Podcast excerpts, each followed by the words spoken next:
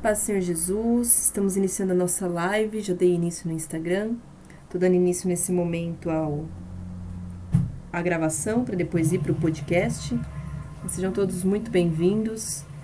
É... Que Deus abençoe muito a vida de cada um de vocês. Não se esqueçam, né, quem está pelo Instagram consegue ver online, consegue assistir depois mas quem está pelo podcast consegue ouvir depois, inclusive. Hum. Eu acho que esse meio do podcast é muito bom, porque além de ele gastar menos internet, se a pessoa quiser ouvir depois, gasta menos internet do que se ela quiser assistir ao vídeo no Instagram depois. Hum. Mas em compensação, pelo podcast não dá para ter nenhuma interação, é, não dá para fazer perguntas, não disponibiliza as mensagens, né? Então, a galerinha do podcast, se quiser, depois entre em contato comigo pelo direct do Insta, me procura, pega meu número de telefone. É, o, o Instagram está como cordas.deamor e o podcast está como Jesus Atrai com Cordas de Amor. Amém? E, e, vamos dar início à nossa live. Hoje a gente vai falar de Mateus 20. Né? Peço aos irmãos que orem porque eu tenho pensado muito na possibilidade de fazer mais momentos durante a semana, né? Tem surgido pedidos de temas, de lives, enfim. E a gente ainda tem oito sábados, né? Então, oito sábados são dois meses. Oito sábados ainda é janeiro. E existem assuntos e temas que às vezes precisam ser abordados. Então, peço que ore a respeito disso e que a gente sempre possa orar uns pelos outros. Amém? Mesmo que a gente não saiba os nomes uns dos outros, a gente pode apresentar em oração, Senhor, abençoe as pessoas que sempre estão nas lives, né, proteja, enfim. Amém? E vamos lá, vou fazer a oração, lembrando que o espaço ele, ele é aberto para que toda e qualquer pessoa se manifeste como quiser, desde que faça com respeito. Amém? E vamos lá, que o Senhor venha nos sustentar é, os desertos nos ensinam, os desertos nos sustentam e, e Deus sempre é bom. Amém? Um dia eu fiz uma live a respeito da bondade de Deus. Bondade não significa sempre as coisas darem certo. Um pai e uma mãe não são maus por corrigirem os seus filhos. Ao contrário, esta é a bondade do pai e de uma mãe corrigir os filhos para que lá na frente eles não venham a dar vergonha para esta mãe, para esse pai, ou então não venham a apresentar graves problemas. Amém? Então, que o Senhor nos fortaleça e nos mostre que a gente consiga entender que Deus não é mal. Se está acontecendo é porque tem propósito. Amém? E vamos lá. Pai querido e amado, muito Desculpa. Muito obrigada, Senhor, por este momento. Muito obrigada, Pai querido, por por nos ensinar, por nos corrigir, por nos colocar no caminho. Obrigada, Senhor, por nos aceitar sempre de volta, por nos perdoar. E eu peço, meu Paizinho, que o Senhor possa abençoar este momento, um momento que o Senhor sabe que eu faço todo o coração, que é prazeroso, Pai querido, que a tua palavra alcance pessoas, trate pessoas, converta, convença de pecados, Pai, no nome de Jesus. Espírito Santo, alcance famílias, alcance pessoas, alcance, Pai, o mundo inteiro, como diz a tua palavra, até que o Senhor venha. Deus, muito obrigada por tudo, que toda resistência caia por terra, que todo mal caia por terra e que o Senhor continue cada vez mais avançando porque as portas do inferno não prevalecem, é o que diz a tua palavra. Pai, abençoe este momento para que nós possamos estar com o coração aberto, corações de solos férteis, para receber da tua palavra. Deus querido, que não seja eu aqui, mas seja o Senhor em mim, para falar, Pai, para nos ensinar, para nos corrigir, para nos iluminar, nos abençoar, abrir o nosso entendimento, Pai. Em nome de Jesus, muito obrigada. É o que eu peço e agradeço em nome de Jesus. Amém. Darley, a paz do Senhor Jesus. Oi, Renan. Renan, eu tô com uma saudade, uma vontade muito grande de verdade de a gente fazer mais uma live de louvor. É, eu gostaria muito de saber como é que tá o seu horário pra gente para a gente poder fazer. Eu sei que a sua amada canta, né? Você podia ver com ela, né? Se não rolaria aí um, um trieto, né? Ou vocês dois, mas através do canal, tá? É, seria muito bom. Faz muito tempo que eu não faço live de adoração.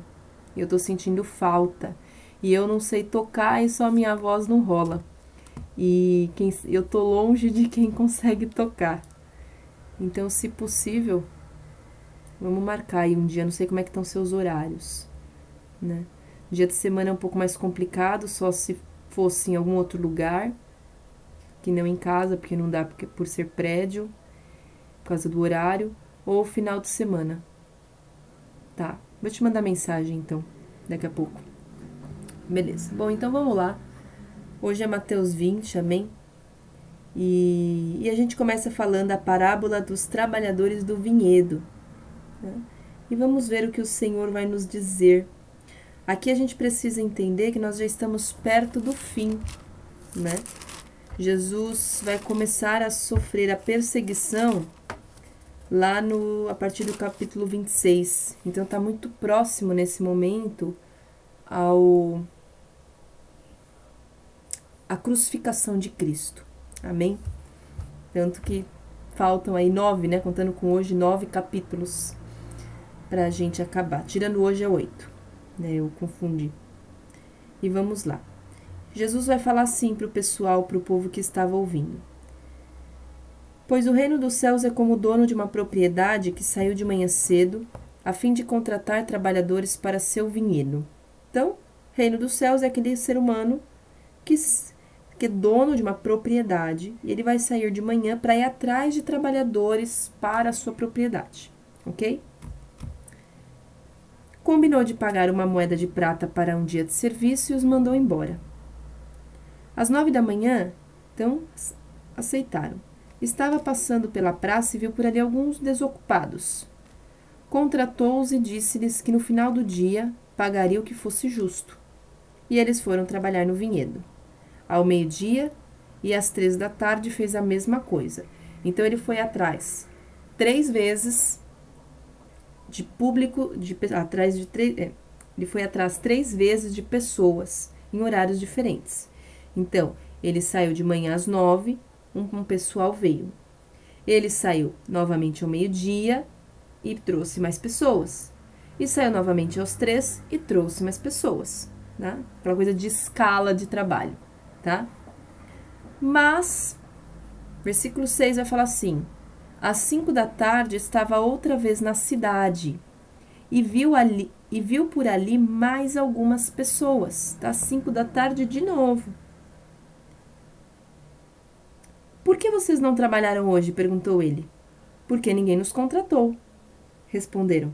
Então o proprietário, proprietário, proprietário disse: Vão e trabalhem com os outros no meu vinhedo.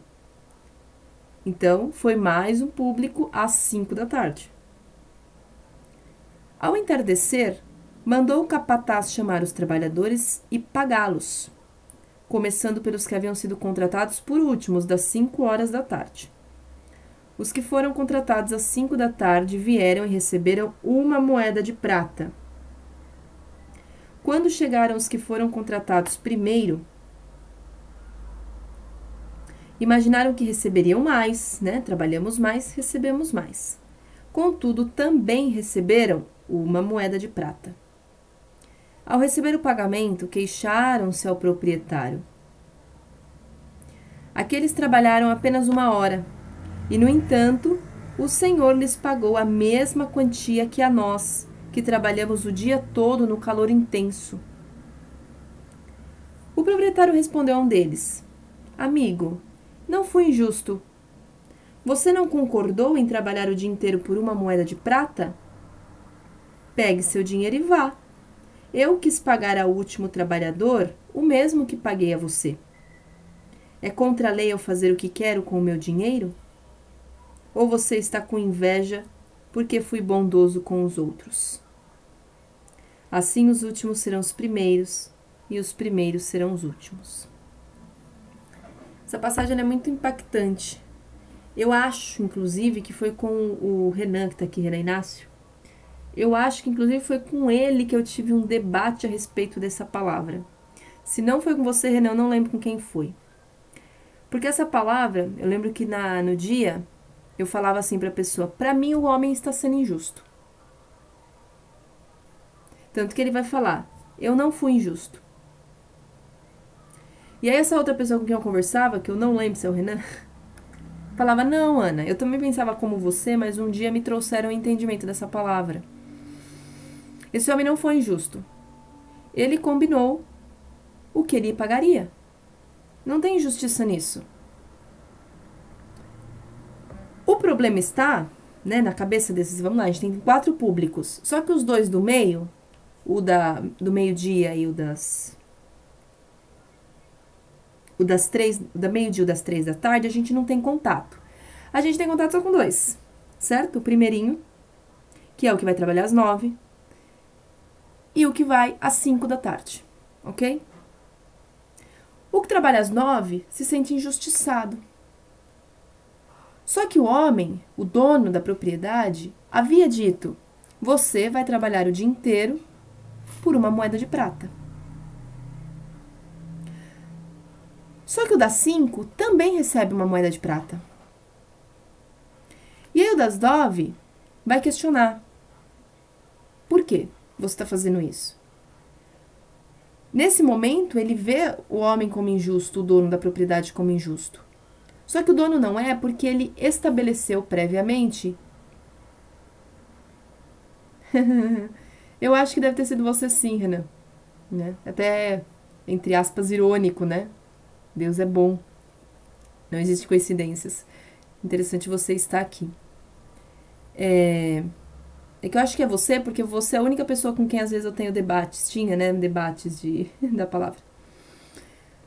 Esse homem, ele vai ver o dono como injusto quando ele olha para o tanto de horas que ele trabalhou e estar debaixo do sol. Quando ele olha para o sofrimento dele, ele, ó, ele vê o dono como injusto. Porque ele compara. E quando ele entra na comparação, aquele dono está sendo injusto. Só que esse dono vai pegar na raiz do problema e vai falar assim: Eu não fui injusto porque eu estabeleci com você uma moeda de prata. Talvez para esse, esses homens das nove horas, talvez eles pensariam assim: então me pague mais ou pague menos aos que trabalharam às cinco horas da tarde. Né? De repente, entardecer era seis, sete, oito seis, desculpa, seis, sete horas, né? Eles trabalharam uma hora, uma hora e meia, duas, enquanto os outros trabalharam aí nove horas, oito, nove horas, né? Então, talvez na cabeça deles, ele deveria, o dono deveria ter pago mais os, da, os das nove ou pague menos os das cinco.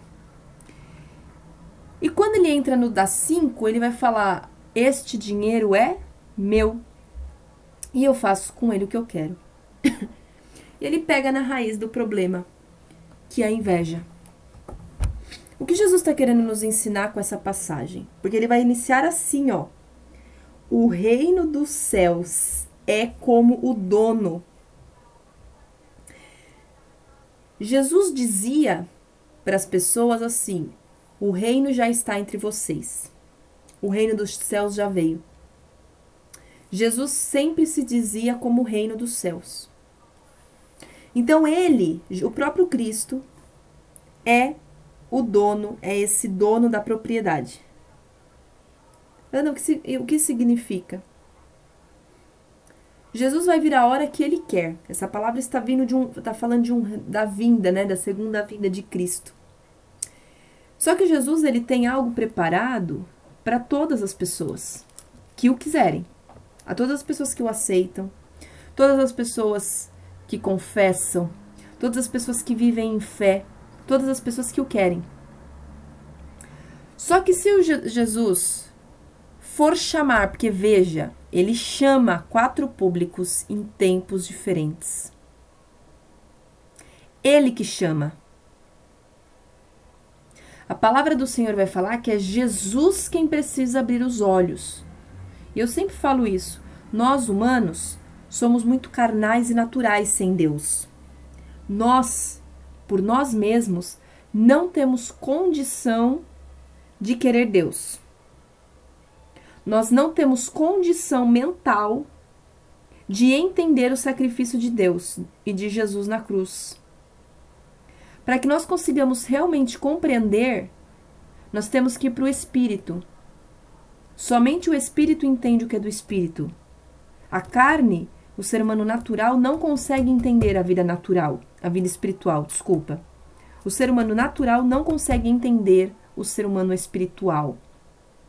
O ser humano natural, que é muito voltado para as questões naturais de vida e de carne, não consegue aceitar e compreender a palavra e os ensinos de, eh, de Jesus, de Deus. Então, Jesus vai ter uma passagem que fala assim: que as ovelhas que Deus deu a ele, nenhuma seria perdida. O que isso nos mostra?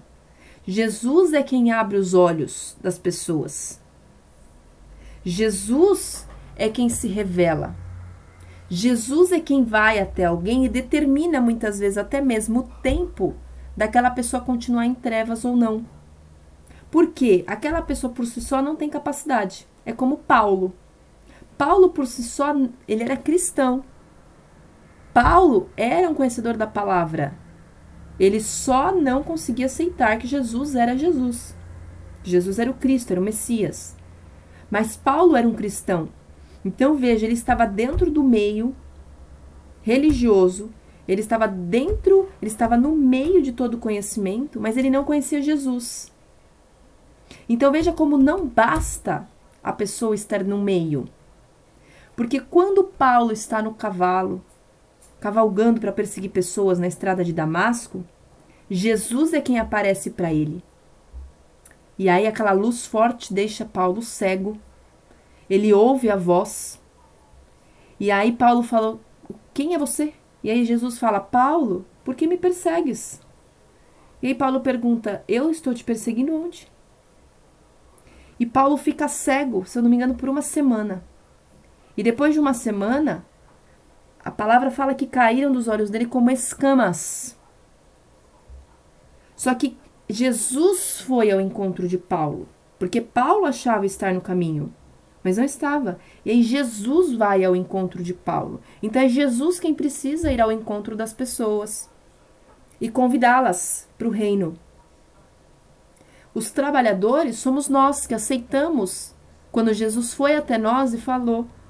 Quando Jesus de alguma forma a pessoa ela pode crescer no meio cristão, não se ver ateia, crer em Deus, mas não ter uma, uma real experiência com Cristo, não ser realmente. Parecer que só crê por crer, porque falaram. Isso é o que a gente chama muitas vezes de religiosismo. Nós temos pessoas ímpias que estão em trevas, que não conhecem, mas nós temos pessoas que conhecem, mas estão no religiosismo. Esses, do, esses, dois, esses dois públicos necessitam que Jesus Vá até eles. Por isso que às vezes a gente ora dizendo: Senhor, cai as escamas dos olhos. Senhor, se revele para esta pessoa. Senhor, leve a sua luz para tirar essa, essa pessoa das trevas. Porque é Jesus quem precisa fazer esse movimento de.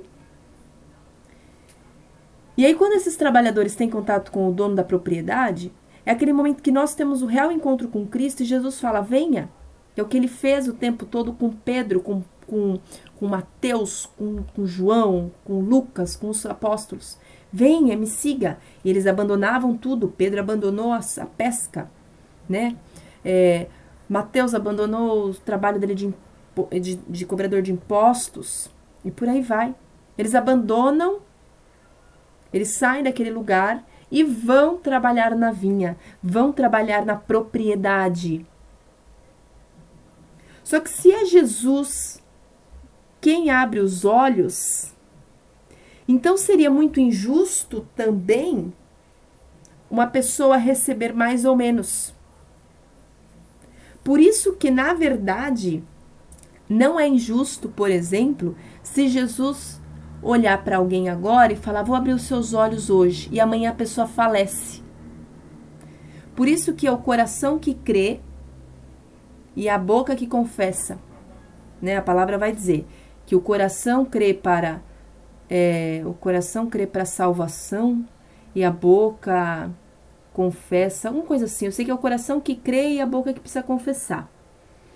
Por isso que não é injusto, por exemplo, se uma pessoa no último momento da vida dela se arrepende dos pecados e confessa Jesus como Senhor e Salvador.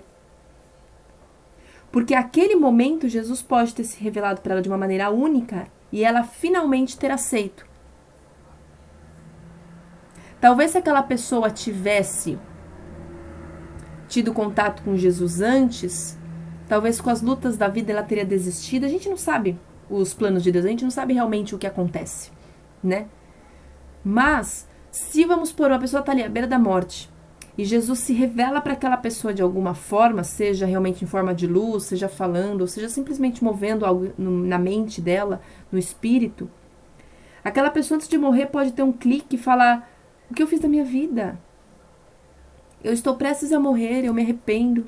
Me arrependo e se arrepende de verdade. E naquele momento ela confessa Jesus como Senhor e Salvador. Ali ela recebe a salvação e ali ela recebe o reino. Mas Ana, ela não trabalhou em nada. Mas Jesus, veja bem, lá, se eu não me engano, em Tiago vai falar. Eu já fiz uma, uma live sobre isso, inclusive. Uma live não, um podcast. Quando eu tinha as terças-feiras o confronto. Ah, porque a palavra ela vai falar que o que salva, que aquele que crer, é salvo. Mas a palavra também vai falar que quem crer e não tem obras peca. Então é necessário. E qual é, qual é o meio desta, dessas palavras? Eu preciso crer. O fato de crer é que vai me levar a fazer obras. É como se fosse uma, uma relação que a gente chama, né, sine qua non, sem a qual não. É uma relação óbvia. Eu creio, quero fazer obras. Como quando eu amo, eu quero fazer tal coisa. Eu quero, eu amo, eu quero dar presente. É como se fosse isso. Mas não são as obras que me salvam. O que me salva é a crença. Ana, então se eu crer hoje, tiver mais 10 anos de vida e não fazer obras, então você está mostrando que na verdade você não creu. Porque se você crê, é automático você fazer obras. Só que vamos supor que numa situação como essa. A pessoa ali, moribunda, acaba de se arrepender. Ela se arrepende, ela confessa. Ela não teve tempo de fazer obra. Ela creu, creu, recebeu a salvação. Que é o que acontece, por exemplo, com o ladrão da cruz. Ali, ele creu no exato momento, ele estava ali na beira da. Ele estava na morte. Ele estava pregado ali junto de Cristo, naquela cruz. Ali ele não tinha tempo nem como ser batizado, porque a palavra vai falar que aquele que crê e for batizado será salvo. Só a crença não basta. Porque se eu creio, eu quero me batizar. Se eu creio, é uma relação óbvia. Se eu creio, eu quero me batizar. Se eu creio, eu quero fazer obras. Mas aquele ladrão na cruz não tinha nem, nem como, nem condição, não havia como. Ele já estava muito perto de morrer. Só que ali ele se arrepende e, e reconhece que Jesus é o Cristo. Ele creu de coração. Só que ele não ia ter condição nem de fazer obras, nem de ser batizado. Então, só a crença no caso dele bastou para ele ser salvo. E ele, que a vida inteira foi ladrão, naquele instante, por conta do arrependimento e da crença em Jesus, vai receber a porção, vai receber o céu, vai receber o reino, que é o próprio Cristo vai receber a, a quantia mesma que, por exemplo, os apóstolos já estavam há 3, 2, 3, 4, 5 anos, talvez mais alguns 2, 3, 4, não sei quanto tempo de ministério, trabalharam. Isso é injusto? Não, se a gente pensa que quem abre os olhos é o próprio Cristo. Se a gente pensa que, na verdade, quem chama para vir para o trabalho é o próprio Cristo. Agora, se não fosse, vamos supor que toda pessoa, vamos supor que a Bíblia falasse assim, que todo mundo aos três anos de idade, um exemplo, tem os olhos abertos. Aí talvez seria um outro contexto. A pessoa tem o olho aberto lá, ela recebe Jesus desde os três anos, mas ela escolhe não viver a vida para Cristo. Um exemplo. Talvez aí seria diferente. Mas a partir do momento que eu entendo que é Jesus quem chama e eu aceito vir trabalhar ou não, ali que na verdade tem justiça. E é isso que ele vai mostrar. E aí Jesus está trabalhando com a questão da inveja. Porque esse homem, naquele momento, ele não está, na verdade, falando de justiça ou injustiça. Porque foi justo. Ele aceitou trabalhar por uma moeda de prata. Não tem nada de injusto nisso. Porque se ele está dizendo que o homem foi injusto porque pagou a mesma quantia para o que trabalhou só duas, três horas, sei lá quantas horas trabalhou, mas que trabalhou desde as cinco, não tem injustiça nisso. Ele está brigando por quê? Se ele recebeu a parte que foi combinada com ele. Entende? Não tem sentido ele ficar irritado se ele recebeu o que foi combinado. E é aí que Jesus pega e coloca esse dono da propriedade falando aquilo. Você não está realmente Oi, Ananda! Ah, que alegria te ver! a Senhor Jesus! Nossa! Você acredita que esses dias eu tava lembrando que a gente combinou de se ver e eu esqueci de te mandar mensagem.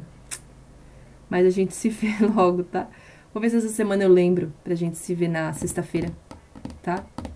Beijos, amada. É... Entende a incoerência do. do. A paz a incoerência do pedido desses homens que trabalharam às nove da manhã, desde as nove, não faz sentido. Foi combinado. Combinado não sai caro. Ah, mas eu. Mas então eles deveriam ter recebido menos. Mas espera lá, porque está irritado se a sua parte você recebeu. É mais ou menos isso que Jesus está falando. Você não está realmente incomodado com justiça ou injustiça. Você está incomodado porque você queria que ele recebesse menos ou você mais. Tem ganância. Isso é injusto. Se ele recebesse a mais, não seria injusto? Mas se ele recebesse a menos, ele falaria que é injusto? Então Jesus está pegando no coração desse homem a ganância, a inveja. Jesus está pegando no coração desse homem a comparação, a injustiça dele. Este homem, na verdade, está sendo injusto. Porque ele está querendo sair do que foi combinado. E aí que ele entra, você acha que eu não posso fazer o que eu quero com o meu dinheiro? O dinheiro é meu. Você aceitou trabalhar por uma prata. Eles eu dou o que eu quero. E se eu quero dar mais uma prata, ou duas, ou dez, né? É problema meu. Mas com você eu cumpri meu combinado. Porque veja, a palavra não vai falar do das cinco da tarde, ele fala, a palavra fala que combinou com os das nove dar uma moeda de prata, mas não fala quanto combinou com os das cinco da tarde. Então essa palavra ela vem chamar a nossa atenção a respeito de muitas coisas. A respeito do que é justo e do que não é. A respeito de entender que Deus é Senhor das coisas e ele como qualidade de bom e justo, tudo que ele faz é bom e justo. Cabe, na verdade, a nós entender em nós e não questionar ele. Porque se ele nunca erra, ele é bom, ele é justo, se eu questionar a Deus, então eu estou errada em algo. Essa palavra vem nos falar sobre ganância, essa palavra vem nos falar sobre amor, sobre empatia, sobre justiça e injustiça. Essa palavra vem nos ensinar a respeito de como nós enxergamos o reino dos céus, que o reino dos céus não é uma barganha. Jesus não é barganha. Jesus não é competição. Quando a palavra fala que o reino dos céus é tomado à força, é porque realmente nós temos que, às vezes, para não perder a salvação, sermos muito fortes, sermos uma coisa de sair no meio do caminho, mas não uns com os outros. Por que, que eu tomo o reino dos céus à força? Vamos pensar num contexto até mesmo do mal tentando nos impedir de ficarmos alicerçados na vida de Cristo. Se eu não for com força, se eu não for com decisão, se eu não for sair do meio do meu caminho todo mal, a gente perde a coroa.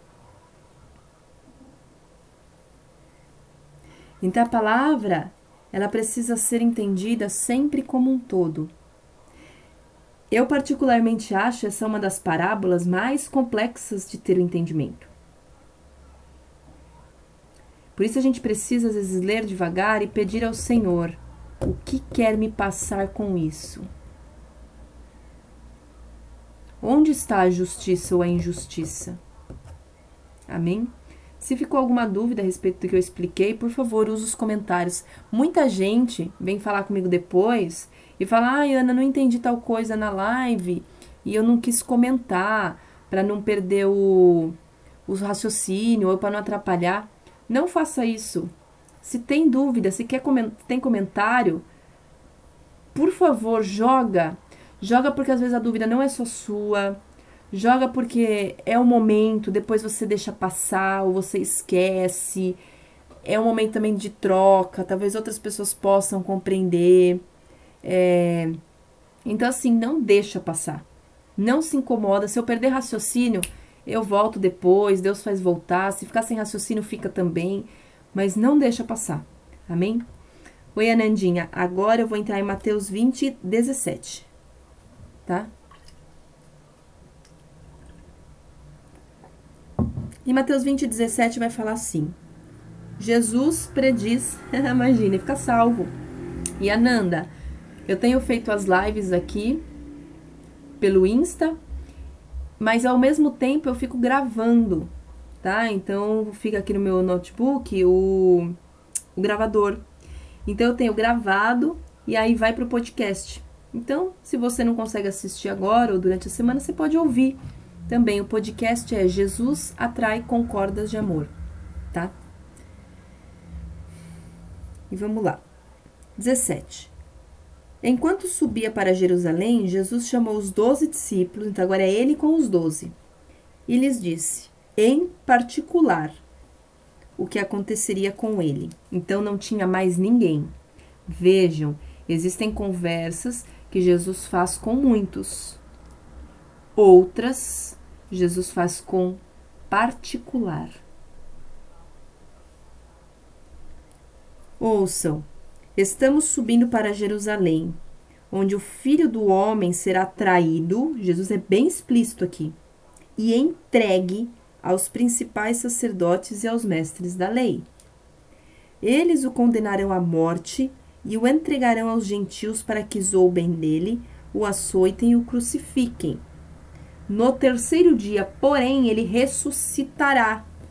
Gente, não tem nenhuma parábola aqui. Jesus está sendo muito explícito. E a gente vai, entender, vai perceber como os discípulos não prestaram atenção.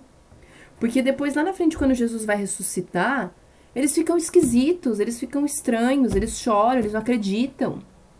O próprio Tomé vai falar: Oi, será mesmo? Então, assim, eles não prestaram atenção. Jesus não tem parábola aqui, não tem metáfora aqui.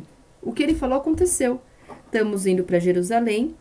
Lá eu vou ser traído, vou ser entregue aos principais, eles vão me condenar à morte, então eu vou morrer, ok? Vão zombar de mim, vão me açoitar, vão me crucificar. Jesus até fala como ele morre, como ele vai morrer. Mas, ao terceiro dia eu volto. Conta três dias, eu volto, né? E a gente fala aqui, que aí depois já tem outra coisa. É, então ele tá contando o que acontece. E vai ser muito interessante como os discípulos, a gente vai ver daqui uns dias, daqui uns sábados, como os discípulos não prestaram atenção. Eles vão chorar horrivelmente quando Jesus morre, né? Para quê? Você sabe que daqui três dias ele vai voltar. Então, é, a palavra de Deus nos prepara para tudo. E muitas vezes nós choramos, muitas vezes nós gememos de dores, porque não nos atentamos para algo que Jesus disse. E ler uma palavra como essa é entender que Jesus é, é, é muito bonito pensar isso. Jesus ele está vivo. Nós não passamos por esse sofrimento deles. Para todos nós, Jesus sempre esteve vivo. A gente nunca lidou com Jesus morto. Os discípulos lidaram com Jesus morto por três dias. Nós não. Nós só lidamos com um Cristo vivo, um Cristo ressurreto. E aí, versículo 20 vai falar assim: Jesus ensina sobre servir a outros. Então a mãe dos filhos de Zebedeu Aqui, né, já é um outro momento, dá pra gente perceber que, né? É... Eu não sei quem são os filhos de Zebedeu. Bom, enfim. Então a mãe dos filhos de Zebedeu veio a Jesus com seus, com seus filhos. Ela se ajoelhou diante dele, diante de Jesus, a fim de lhe pedir um favor. O que você quer? perguntou ele. Ela respondeu: Por favor. Né, o pedido de uma mãe, né? Acho que qualquer mãe pediria isso. Permita que no seu reino meus dois filhos se sentem em lugares de honra ao seu lado. Ela não pede para ela, ela tá pedindo para os filhos. Um à sua direita e outro à sua esquerda, né? Mas aqui tem um pouquinho de pretensão, né? É, por favor, né? Permite. É, Jesus ele não trabalha assim. Você tem que merecer, ok? Merecer no sentido de que, claro, nós não merecemos nada, ok? A gente não merece, na verdade, nada. É por amor que a gente tem mas merecer no sentido de lutar por, um, por, por, por aquele espaço, fazer a sua parte e não só porque alguém pede, eu estou lá. Não é assim. Jesus respondeu: Vocês não sabem o que estão pedindo. São capazes de beber do cálice que estou prestes a beber? Por que Jesus vai falar isso? Jesus está. Novamente, Jesus sempre pega a raiz do problema. Se você quer se sentar à direita ou à esquerda de Deus, ok. Só que para você merecer a direita ou a esquerda de Deus, você precisa beber do cálice que eu vou beber. Porque a, você quer é como se Jesus estivesse falando assim: você quer sentar à direita, ok, mas então se prepare para passar por tudo que você vai passar. Porque para se sentar à minha direita, você vai precisar merecer esse espaço. Merecer no sentido de você vai ser, sofrer muita tribulação, muita aprovação aqui. Você vai ser, ter que ser muito aperfeiçoado, muito testado. É isso que Jesus está falando. Eles não são capazes. Ou seja, a direita de Deus pertence a mim, porque só eu sou capaz de beber o cálice que eu estou prestes a beber, que é o sacrifício. Nós precisamos entender a palavra, a vida, tudo gira em torno de Jesus. Ele é o centro das coisas. Ele é o centro de tudo. Deus deu o seu Filho ao mundo para que todo aquele que nele crê não pereça, mas tenha a vida eterna.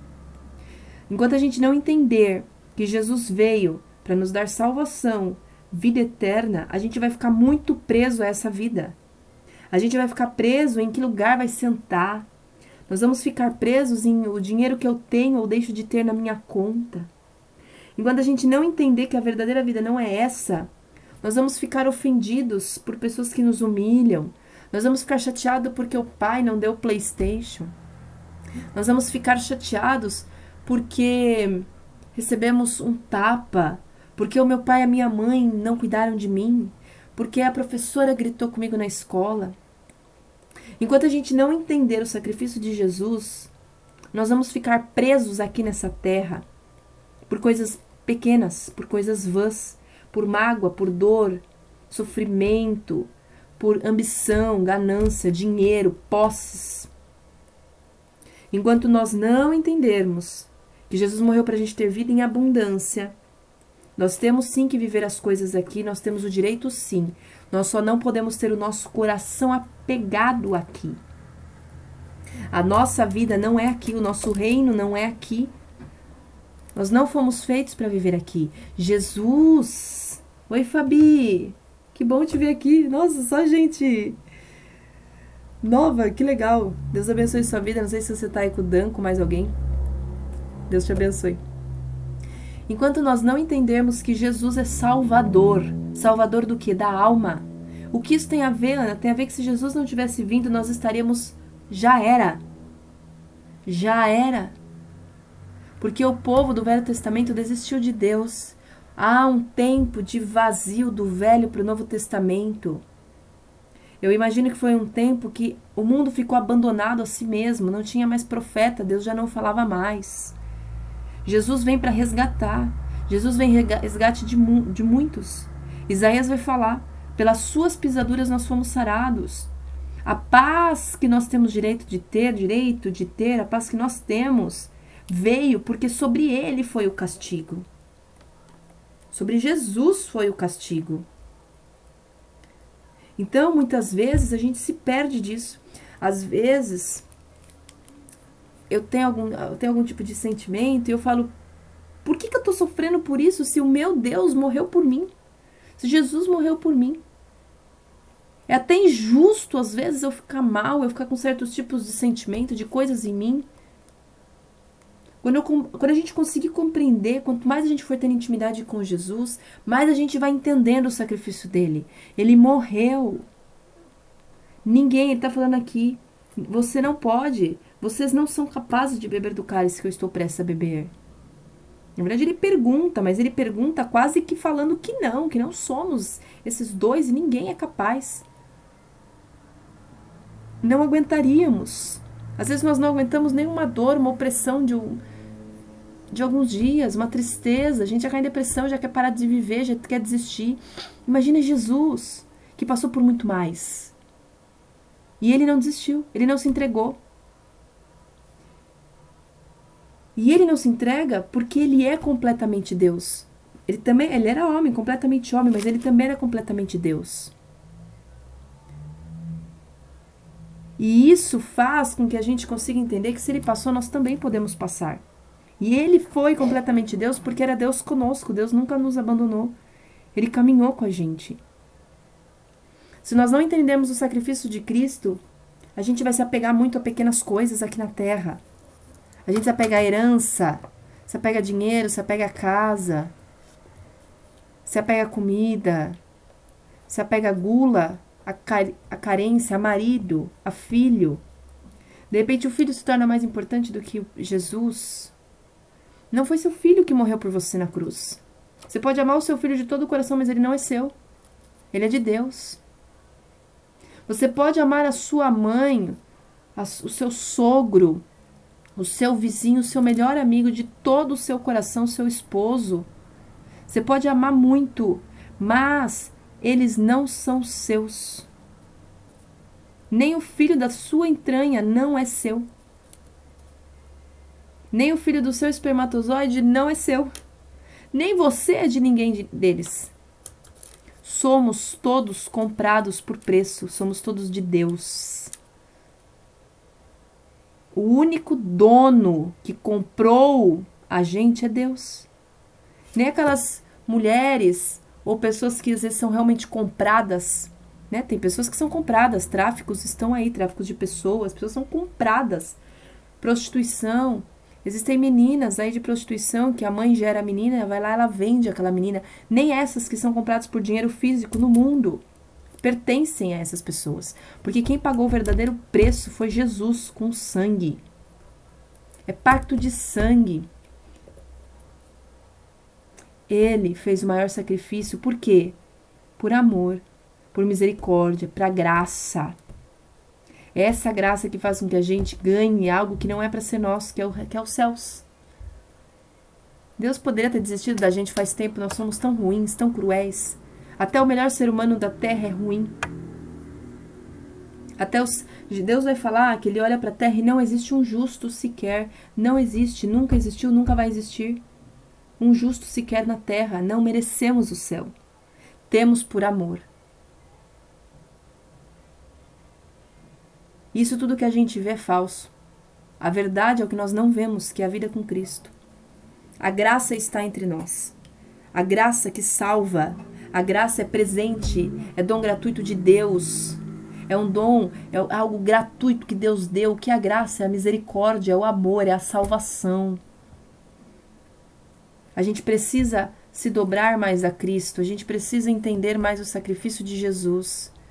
Porque se a gente não entender, nós não vamos abrir mão de nós mesmos. É por amor. Deus vai falar na palavra dele que não é por força nem por violência, mas é pelo Espírito Santo, é por amor. Não é porque eu sou obrigada a estar aqui que eu estou pregando, porque senão Deus vai me punir, porque senão Deus vai brigar comigo, vai tirar coisas de mim. Não. Eu estou aqui por amor. Por amor a Ele, porque eu entendi o sacrifício dele. E por entender o sacrifício dele, eu quero que mais pessoas entendam o sacrifício dele. Eu quero entender cada dia mais, eu quero que vocês entendam cada dia mais. E quem não entende, eu quero que comece a entender o sacrifício de Jesus. E tem tanta gente que se acha, é, é verdade, né? Nós, na verdade, não podemos nos achar, porque na verdade nós não somos nada. A palavra vai falar no Velho Testamento, acho que Isaías, ó oh, vermezinho de Jacó. Novo Testamento também tem passagens assim. O Paulo vai falar, ó oh, quão miserável homem que sou. Gente, nós somos nada. Somos nada. O que que Zaqueu faz? Sobe numa árvore. Ele quer ver Jesus na arrogância. Naquele momento ele quer ver Cristo, mas ele quer ver Cristo com arrogância. Ele quer continuar se achando. Apesar que ele era pequenininho, né? Ele queria ver Jesus. Mas Jesus fala o quê? Desce, Zaqueu. Desce, Zaqueu. A música fala, né? Como Zaqueu, eu quero subir o mais alto que eu puder. Sim, porque ele queria subir para ver. Ele quer ver Jesus. Amém. Mas Jesus manda ele descer.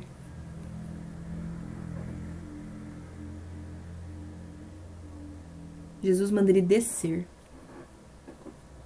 Porque ele se achava, né? Ele era cobrador de impostos, ele tinha muito dinheiro, muitas posses. E quem tiver interesse, leia o livro de. Será que é Esdras? Deixa eu confirmar aqui. Eu gosto muito desse livro. Não sei se é Obadias. Só um minutinho. Vou descobrir aqui.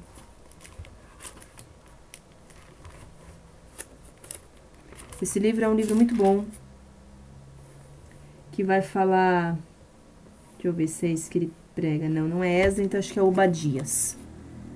Obadias é um, um dos últimos livros do, do Velho Testamento. Ele é bem curtinho, inclusive.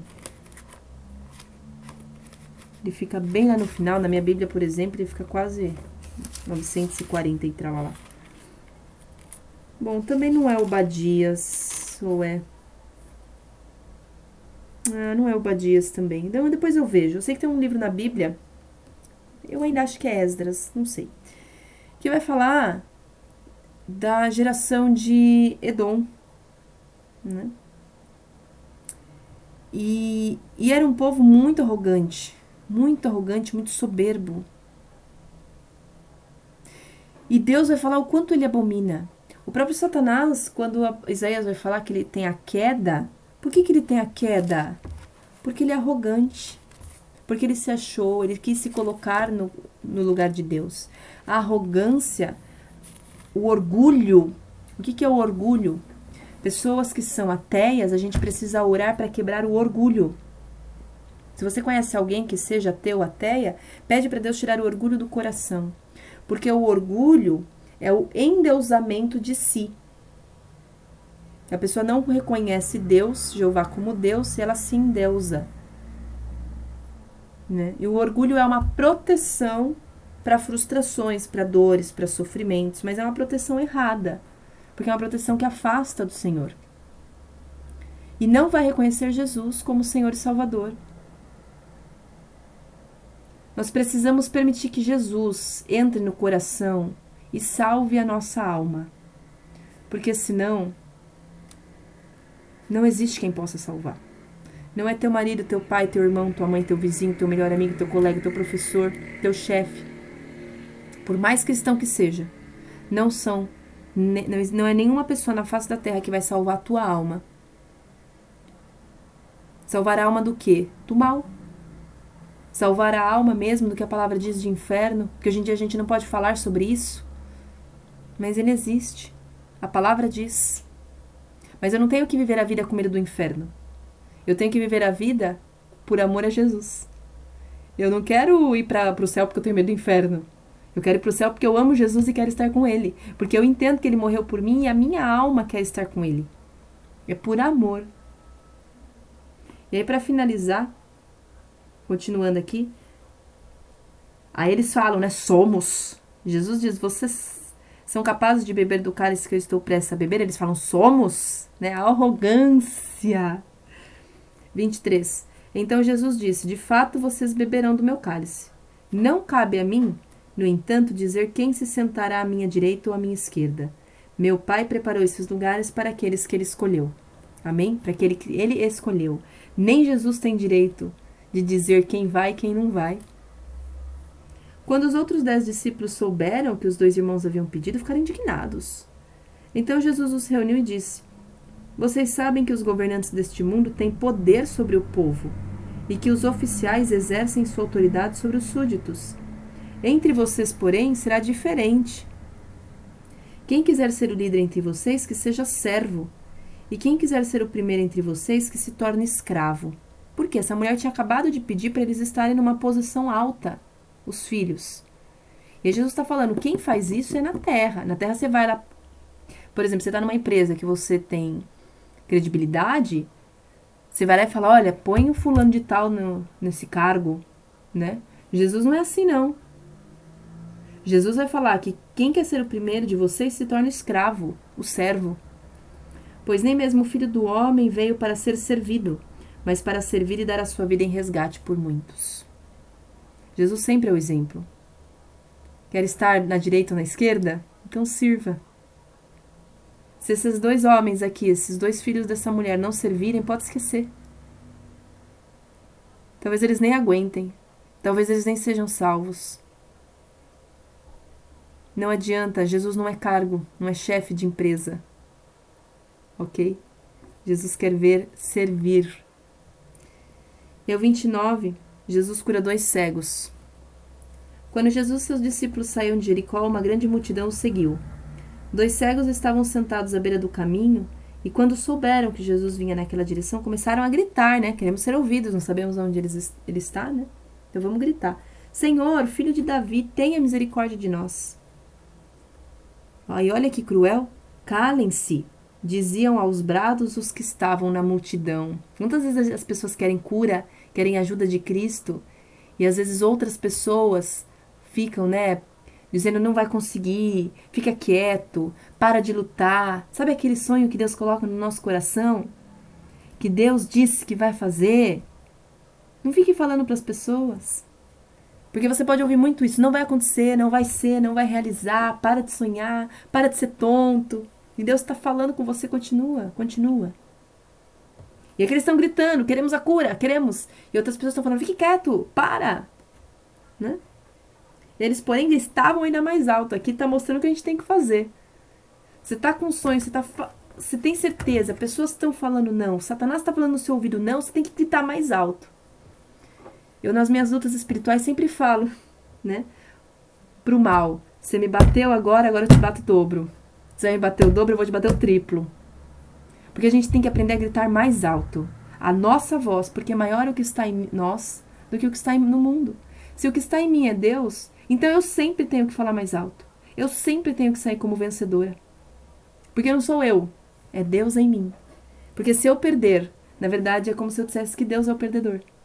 E Deus nunca perde. Amém? A gente tem que usar a palavra para orar. Um versículo como esse pode fazer a gente ir numa oração falar assim: Eu estou gritando mais alto. Sabe por quê? Senhor, filho de Davi, tenha misericórdia de nós. Ao ouvi-los, que Jesus ouve. Ao ouvi-los, Jesus parou e perguntou: O que vocês querem que eu lhes faça? Então, se você está orando e não se vê atendido, continua orando. Ora mais alto. Fala mais, insista mais. Uma hora chega, uma hora acontece, uma hora faz, uma hora vai. Talvez você esteja sendo provado, testado. Eu iniciei a live falando sobre isso hoje. Fala mais alto, não deixa ninguém te calar. Você está falando do amor de Deus? Fala o dobro se alguém tentar te parar. Você está saindo por aí pregando, ensinando a palavra? Ensina o triplo se alguém tentar te parar. Você tem dom de cura e estão querendo dizer que não? Vai, sai, cura o triplo. Se alguém tentar te parar. Eles responderam: Senhor, nós queremos enxergar. Olha que lindo! Senhor, nós queremos enxergar. Jesus teve compaixão deles e tocou-lhes nos olhos. No mesmo instante passaram a enxergar e os seguiram. Aqui nós temos novamente, né, Jesus quem abre os olhos. Eles foram até Cristo. Mas é Jesus quem abriu os olhos. Porque aqui eles reconheceram que Jesus podia. Mas é Jesus quem abre os olhos.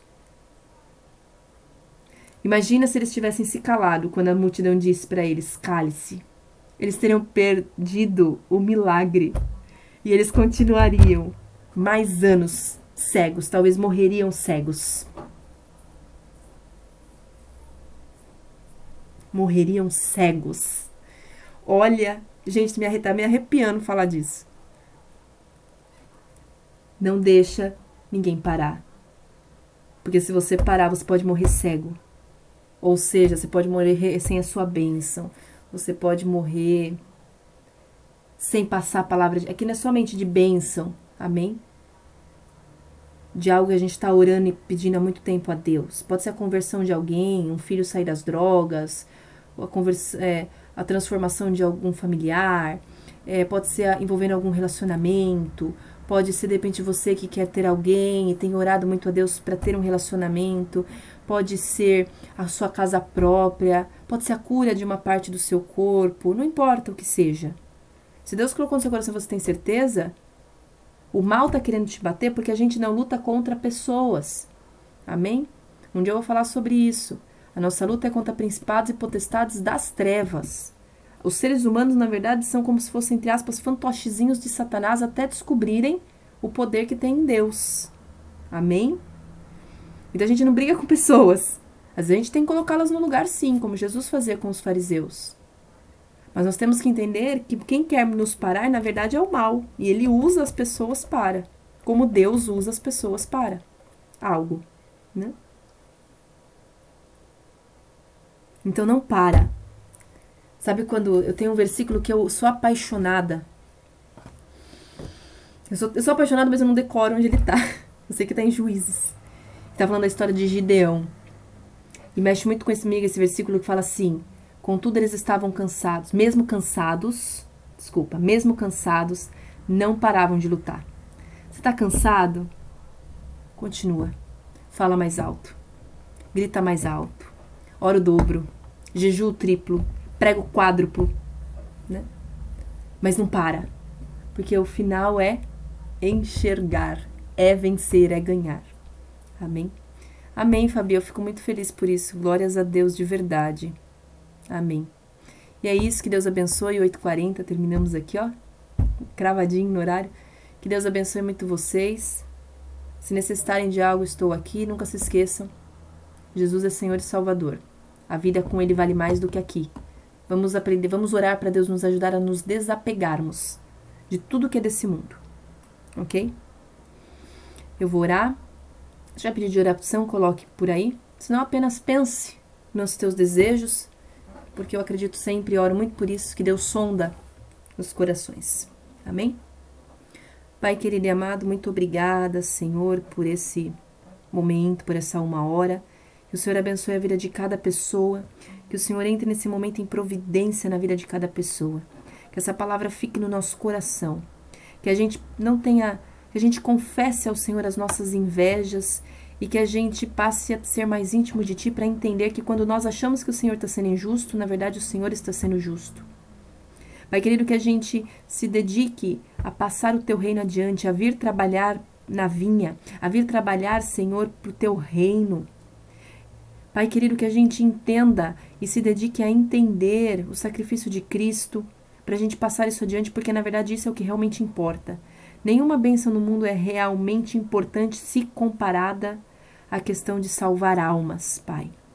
Por isso que nós, que nós tenhamos a convicção e o firme propósito de viver a vida para salvar almas, para levar a salvação de almas para as pessoas, Pai. Nos ajude a sermos fortes, a resistirmos aos dias maus. Deus querido, eu peço em nome de Jesus, eu não sei qual é o olho, eu não sei, Pai, qual é o milagre, qual é a bênção, qual é a cura que cada um aqui está precisando. mas eu peço que o Senhor nos ajude a gritar mais alto, sabendo que o que o Senhor colocou no nosso coração, o Senhor vai cumprir, vai ouvir e vai vir ao nosso encontro e fazer cumprir, Pai. Muito obrigada. Toma conta de nós, que nós não sejamos pessoas surdas, mas que nós ouçamos o que o Senhor está dizendo, como o Senhor tem dito, como o Senhor disse para aqueles discípulos, que morreria e ressuscitaria. O Senhor tem dito que a tua segunda vinda está próxima. Então que a gente leve a sério porque o que o Senhor fala, o Senhor cumpre.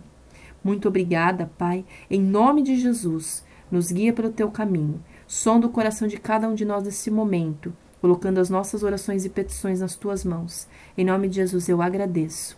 Amém. Amém? Bom, boa noite. Vou sair primeiro aqui do podcast. Que Deus abençoe a vida de vocês. Fiquem com Deus.